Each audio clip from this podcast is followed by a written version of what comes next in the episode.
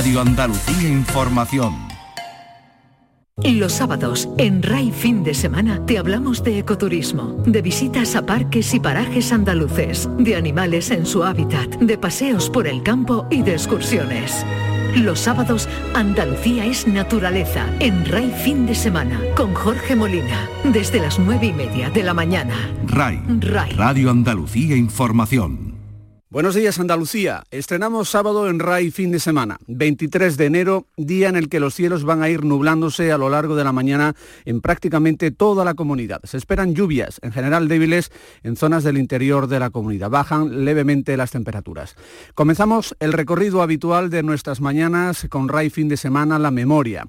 Este sábado Rafael Guerrero nos detalla en varios reportajes los trabajos de exhumaciones de restos de las víctimas de las grandes matanzas sin juicio del golpe de Estado del 36, en concreto de la fosa de Pico Reja. RAI fin de semana la memoria, con Rafael Guerrero. En RAI fin de semana. La memoria, con Rafael Guerrero. Sean bienvenidos a La Memoria, programa semanal que la Radio Pública Andaluza dedica a la memoria histórica. Hoy iniciamos la emisión de una serie de reportajes dedicados a las exhumaciones de restos humanos de las matanzas golpistas en Sevilla en la gran fosa común de Picorreja del cementerio sevillano.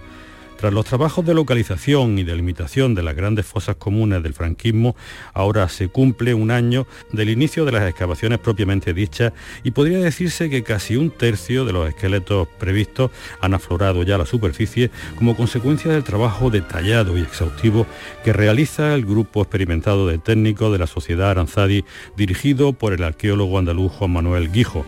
En efecto, 306 esqueletos de asesinados por los golpistas de Queipo de Llano ya han sido clasificados y muestras de huesos de la mitad de ellos ya han sido enviadas al Laboratorio de Identificación Genética de la Universidad de Granada para cotejar el ADN con familiares de casi 400 fusilados que ya enviaron allí sus muestras.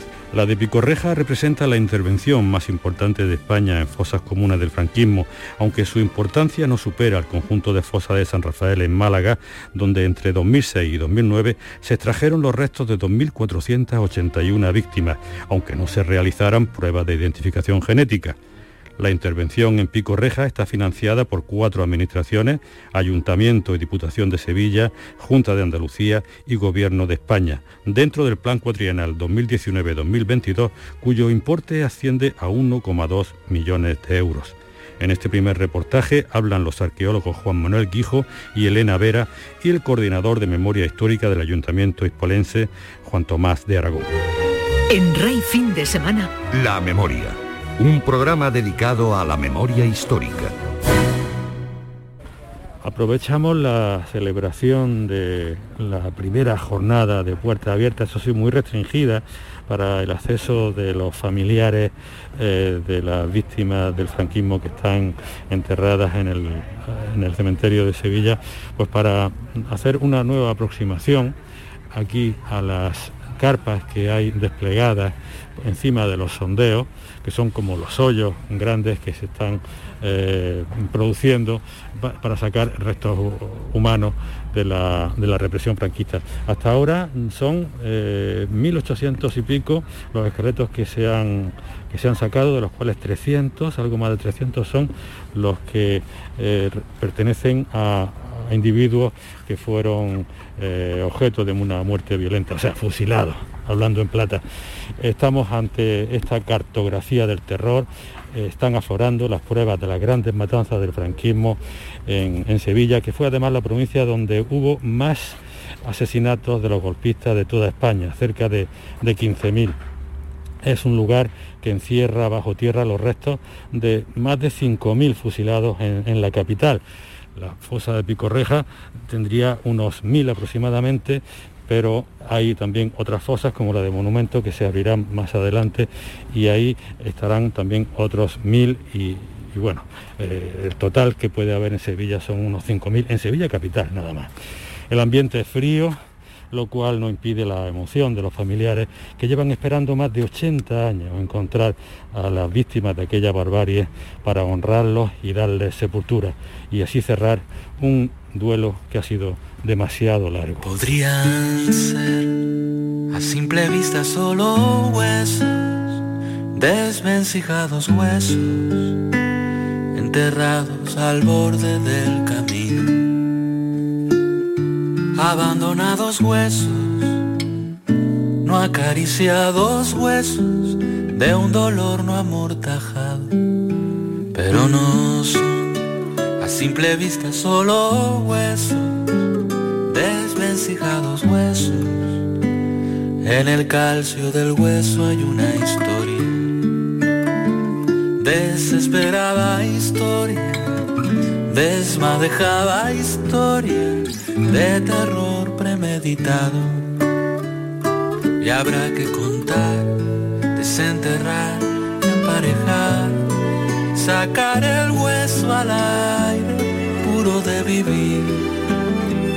Pendiente abrazo, despedida, beso, flor en el lugar preciso de la cicatriz.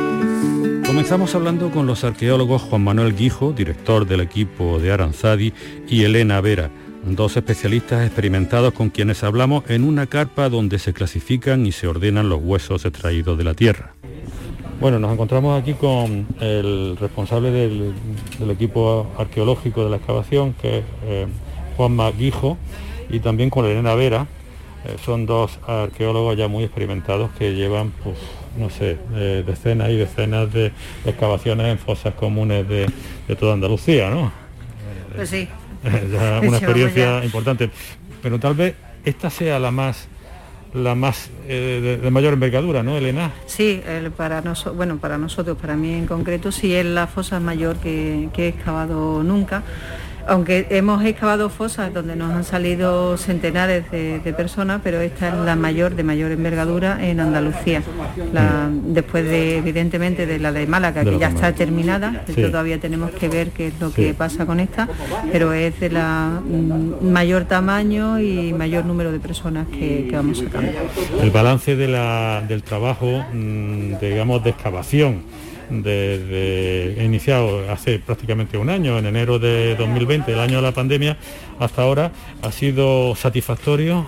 Sí, el trabajo, bueno, ha sido todo un año de, con esto del COVID, ha sido un año un poco anómalo y extraño, pero el trabajo se ha ido desarrollando de una forma continuada y bueno, no ha respondido a las expectativas iniciales que teníamos en principio, lo que se pensaba, sino que se ha ido complicando y acomplejando lo que es el trabajo dentro de la fosa la fosa ha ido aumentando, digamos, su número, porque para poder alcanzar los represaliados de 1936, pues hemos tenido que estar excavando y sacando cuerpos de personas que no pertenecían a represaliados y que estaban por encima de esos represaliados. Así que la complejidad de la fosa se ha ido progresivamente, se ha ido aumentando eh, el trabajo. Sí, porque la, la tierra encierra sorpresas, ¿no?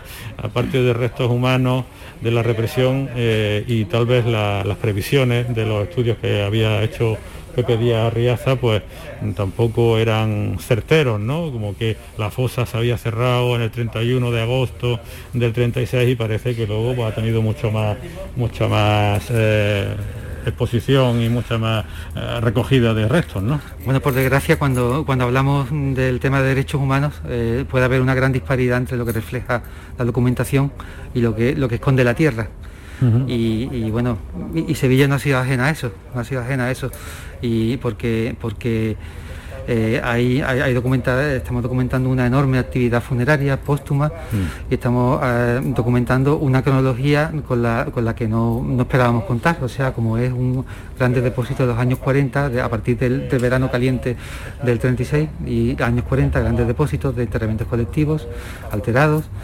Y, hemos comprobado que la cota de, los enterramientos de, de, ese verano caliente de julio a agosto está a casi metro y medio, sí, esa, mi compañera Elena puede confirmarlo, en torno a metro y medio. A, partir de metro y medio es cuando empiezan a aparecer los enterramientos que esperábamos encontrar arriba, mucho más arriba.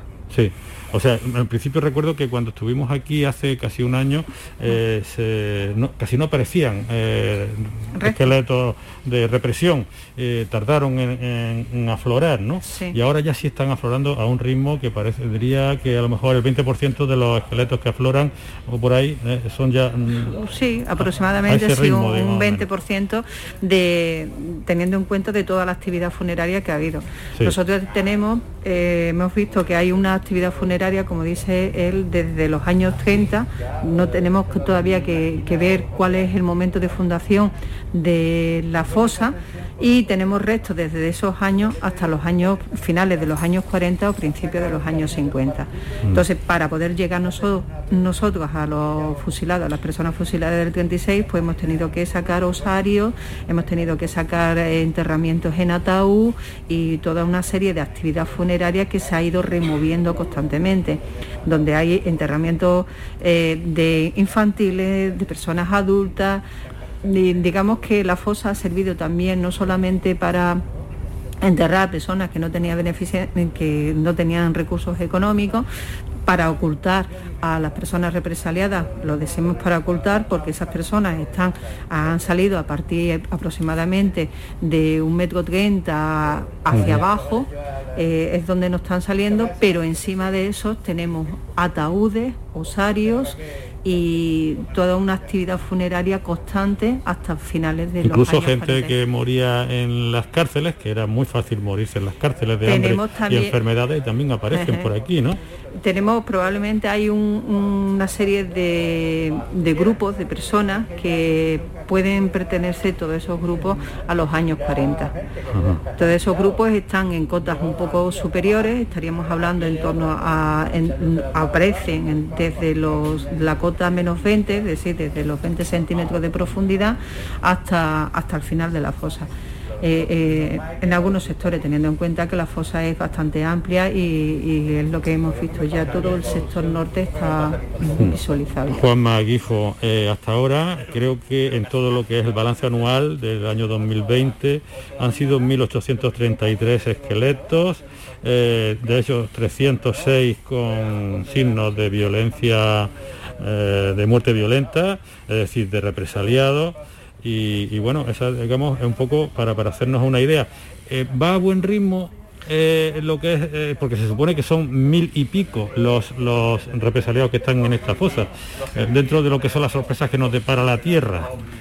Mm, mm, se puede decir que vamos a, buen ritmo considerando los, mm, los medios disponibles y e incluso, incluso haciendo las proyecciones Mm, que, hemos calculado que aquí podría haber, incluyendo represaliados y no personas no represaliadas, entre 6.000 y 7.000 personas eh, eh, en, en Pico si se mantiene la, frecuencia, eh, o sea, mm, las estadísticas que hemos sacado en un tercio de, la fosa. Entonces, si eso se mantiene, estaríamos entre 6 y 7 mil personas. De los cuales esos mil serían el objetivo a... Eh, eso es, pero, pero, pero en, cuanto, en cuanto que a veces existen ataúdes de, con víctimas camuflados en la actividad funeraria, tenemos que ver eh, la, posibilidad de que existan eh, enterramientos ritualizados con normalidad que, tengan violencia. E incluso en los osarios, en los osarios mm, hemos, comprobado que eh, parte de las víctimas, los enterramientos, esos depósitos se ven alterados por actividades diversas y que, eh, hay represaliados que están eh, removidos. Entonces tenemos que comprobar que en los osarios no hay evidencias de violencia en cráneos, no hay fracturas, no hay etcétera, y entonces mm, lo descartable entra dentro de, la legislación de policía sanitaria y mortuoria y, esas evidencias se descartan y, nos quedamos con, las pruebas claras de, represión. Se dan, casas, se dan casos también de, encontrarse eh, esqueletos que no solamente llevan el tiro o los tiros, sino que también han sufrido fracturas que pudieran atribuirse a torturas previas. Sí, se dan bastantes casos porque nos encontramos, eh, en muchos de los casos, nos encontramos a personas que han estado maniatadas y que en algunos de los casos pues han sufrido algunas fracturas que tenemos en muñecas y cosas así que se deben a... Un sufrimiento previo antes de, la, muerte. Y bueno, algunos de, mm, no sé, algunos de los fracturas perimordes que nos encontramos en las extremidades, hay muchas que son de impacto de balas y y de, haber sufrido, pero hay otras que se pueden atribuir perfectamente a lo mejor a haber sufrido una paliza, a golpe y no lo sé, eso también es un poco difícil saber, pero en las evidencias que se tienen también documentales y los testimonios que se han tomado es que muchos de ellos sufrían palizas antes de ser eh, enterrados o ser fusilados. Estamos en un enero con mucho frío, eso dificulta también los trabajos, la tierra debe estar más dura, supongo, pero lo principal del año del balance anual ha sido que ha coincidido con la pandemia del coronavirus. Mm. ¿De qué manera ha afectado la pandemia del coronavirus a los trabajos? ¿Lo ha retardado? Eh, ¿De qué manera los trabajos, vamos, la previsión, los trabajos no, se han retardado porque, bueno, esa excepción del mes que tuvimos que estar confinados, en ese mes que no se trabajó en campo, aunque sí estuvimos trabajando algunos de los técnicos, estuvimos con investigación, con documentación y tal, eso digamos que de alguna manera el trabajo en sí no ha sido, no se ha paralizado durante el año 2020. Lo que ha, el, único inconveniente eh, ha sido más una relación directa, digamos, con los familiares, con, la gente, para que se pasaran y vieran eh, el, trabajo que No se, han interrumpido esos contactos con los familiares, no porque es una demanda muy humana, muy, muy necesaria para ellos, ¿no? Supongo. No, se ha interrumpido, de, bueno, eh, ellos nos llamaban, no se ha escrito correo, pero sí se ha interrumpido temporalmente lo que eran las visitas por el tema del COVID. Sí. Temporalmente las visitas que organizaba el ayuntamiento. Sí, las visitas masivas, digamos. Ahora tiene que ser como Sí, que están programadas, que hay con menos. cita previa y, a cuenta gotas, ¿no? Sí, me dan con menos cuenta gotas. Pero lo que es la actividad diaria de, de excavación, exhumación, eh, trabajo de laboratorio y eso, ha sido un trabajo que, ha sido continuado y que no, no nos ha paralizado ni mucho menos. Juanma Guijo, ¿ha habido que tirar nichos también para ampliar las posibilidades de de las excavaciones, ¿no? En sentido horizontal, en sentido horizontal, ¿no? Bueno, en realidad estamos asentados, ahora eh, hemos instalado las carpas de trabajo sobre la zona donde se ubicaban una, una hilada de nichos y en el mes de noviembre se, ha cometido el derribo y, rápida, bueno, eh, nos ha venido estupendamente porque eh, estábamos instalados parcialmente sobre una zona que en la que hay que intervenir, que hay que sumar, que es el extremo oriental de la fosa, mm. y ya tenemos despejado el terreno, hemos ganado espacio y, para, organizar las distintas actividades de la excavación, porque no solo es exhumar, sino procesar materiales, una, zona de trabajo informático, de limpieza, etcétera, necesitamos un espacio, un espacio importante y, y por supuesto para las reuniones sociales, actividades memorialistas y hemos ganado espacio y la verdad que nos ha venido muy bien ese derribo de nicho. Ahora mismo hay como cuántas eh, fosa, o sea, hoyo, hablando para que la gente lo entienda. Nosotros lo definimos como sondeo. Sondeo, sondeo. Ah, eh, vale. Cualquiera lo entendería como hoyos grandes que pueden tener una, Estamos hablando de arqueología, lo definimos pues, como sondeo, como catas Como catas arqueológicas que tienen a lo mejor como unos 10 metros por 4 o 5 aproximadamente. Sí, por 5 metros. Eh, las carpas, eh, nosotros como nos adecuamos al espacio que tienen las carpas, las carpas tienen 10 por, por 5 metros. Y ahí actualmente ha abierto cuatro, cuatro sondeos. ¿Y cuántas quedan todavía para completar la eh, superficie? La superficie que llevamos excavada ahora aproximadamente son 208 metros cuadrados. Sobre un total de un tercio, exactamente, de un total de 660 metros cuadrados. Y eso, ese es el objetivo a cumplir de aquí a finales de 2022 es cuando acaba el plan cuatrienal, ¿no? sí, exactamente. Este año tenemos una previsión de, abrir aproximadamente unos 250 metros cuadrados, teniendo en cuenta que ya eh, eh, tenemos un conocimiento del funcionamiento y, de ya la se va a otro ritmo más rápido. Exactamente, ya vamos a otro ritmo completamente distinto y podemos utilizar otros medios que no sean exclusivas y únicamente los, los medios. de meter maquinaria en zonas donde la lectura de los perfiles eh, nos dice que, eh, está el, suelo limpio totalmente hasta una cota determinada. Entonces, eso no lo conocíamos hasta que hemos comenzado, digamos, las incisiones quirúrgicas del suelo de la fosa. Una vez que esas incisiones nos han permitido ver que, cómo son los órganos que contiene la fosa, a partir de ahí si, si, resulta más factible acelerar con esos medios mecánicos. Eh, ¿Qué pasaría si nos encontráramos con Blas Infante aquí?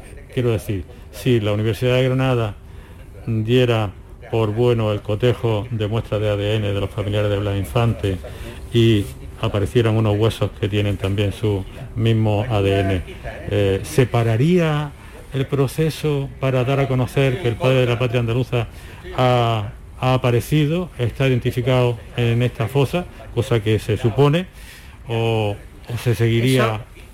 hombre, nosotros consideramos que seguiríamos, como técnicos seguiríamos porque tenemos un deber con todas las víctimas. Me refiero a la, difusión, al, anuncio, al anuncio. El anuncio evidentemente sería eso le corresponde evidentemente al ayuntamiento, es algo que tendríamos que hablar con el ayuntamiento y también con los familiares, porque quien responde primordialmente y sobre todo si, si esas muestras de ADN son positivas, mm. son los familiares los que tienen que dar su permiso para, para ver que dar la noticia y establecer la noticia.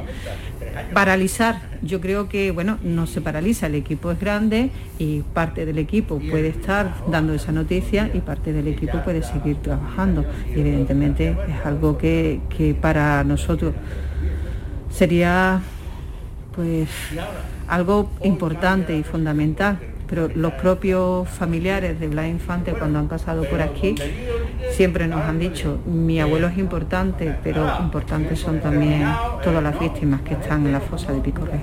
Y al final un columbario, al final se hará un columbario en la previsión que hay, pero ya fuera del plan cuatrienal, sería ya una actividad posterior para dar homenaje y, dejar constancia de que aquí ha pasado lo que ha pasado. Eso se va a hacer, seguro. Lo, lo que ocurre que eh, mm, eh, teniendo en cuenta eh, que abrir el suelo ha, supuesto encontrarse un universo de novedades, mm, no está clara, no está clara la cantidad de personas, de víctimas que se van, que se van a sacar, puesto que, se han agregado los que se, ubican en una cronología que no estaba prevista la que no estaba previsto intervenir. Entonces, eh, claro, eh, el tamaño, morfología, eh, mm, claro, depende de la cantidad de víctimas que, haya que enterrar. Y eso ahora mismo es un, paréntesis abierto, una, cosa abierta totalmente, no sabemos. Bueno, pues muchas gracias Juan Maguijo y Elena Vera, arqueólogos de esta importante operación de intervención en fosa común, que es la más importante que está haciendo ahora mismo en España, la de Pico Reja en el cementerio de Sevilla. Muchas gracias. Gracias, gracias Rafael. Muchas gracias. Y habrá que contar, desenterrar, emparejar, sacar el hueso al aire puro de vivir. Pendiente abrazo, despedida, beso flor preciso de la cicatriz. Un representante municipal nos habla a continuación sobre la corresponsabilidad entre las diferentes administraciones, por cierto, gestionadas por diferentes colores políticos. mi nombre es Juan Tomás de Aragón y soy el coordinador general de Participación Ciudadana y Coordinación de Distrito. Llevamos lo que es la competencia en memoria histórica en el Ayuntamiento de Sevilla. Ajá, vale. El Ayuntamiento de Sevilla es el que lidera eh, la intervención esta, aunque es una intervención a tres, que pueden ser tres o cuatro, en la que participa Diputación y participa también la Junta de Andalucía y está entrando también el Gobierno de la Nación, ¿no? Te adelanto que ya el Estado ya entró, entró en, diciembre mediante una, subvención nominativa de 160.000 euros que nos dio a final, al final de este año pasado. Ya lo, se, ajustó y a partir de ahora también dicen que para este año viene otra partida para, la exhumación de la fosa de, de Picorreja, por lo cual nos enorgullecemos de que, de que aquí estamos colaborando las cuatro administraciones competentes el ayuntamiento, que iniciamos los trámites, tiramos adelante solo, esperando por no esperar a ver cómo se desarrollaba, se desarrollaba todo, pero al final hay que reconocer que tanto Diputación como Junta de Andalucía y ahora el Estado, el Estado forman parte también económicamente de, la sumación. el objetivo de la Administración Central es equipararse a, la, Diputación y a la Junta en 265.000 euros, ¿no? Efectivamente, se va a equiparar, su objetivo es equipararse. Actualmente este año, pasa como tenían los presupuestos prorrogados, mm. han tenido que hacerlo de, esta manera, pero su objetivo es igualarse. Las administraciones aportan, digamos, dentro de ese compromiso de cuatrienal, porque esto es una inversión cuatrienal de 1,2 millones, ¿no? Efectivamente. Eh, aportan parte cada año, ¿no? Supongo. Sí, cada año aportan un porcentaje, pero bueno, al final el porcentaje, como tú has dicho, son 265.000 eh, euros, que son cada uno aportan alrededor del 21% de, la sumación y el ayuntamiento se hace cargo de una parte un poco superior al, resto. el estado de los trabajos, el avance, eh, va en la línea de cumplir el objetivo de que en cuatro años esto esté terminado.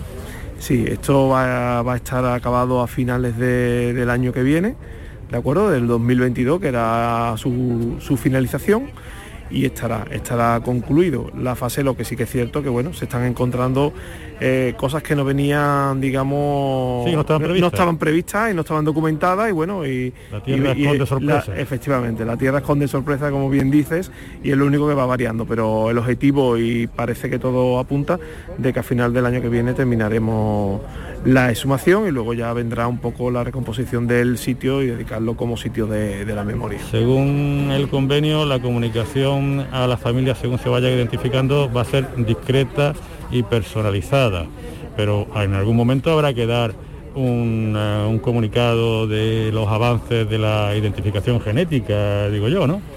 Bueno, habrá, que, habrá que hacerlo parcialmente cuando llegue el momento, pero es cierto que, y, da igual, además, un poco entiendo lo que me quieres comentar, pero bueno, aquí son todos, todos los que están aquí enterrados de, esta manera, para nosotros son iguales, son todos personas que en su momento murieron, murieron asesinados y que tienen que tener el mismo reconocimiento. ¿Y si encontráramos a Blas Infante en un momento determinado y cotejáramos el ADN? Por, eso, por eso te lo he dicho, por eso te lo he dicho, porque yo que aquí siempre hemos dicho que todos los que están aquí enterrados tienen que tener la misma consideración y tenemos que hacer la misma justicia. O el alcalde de Horacio Hermoso.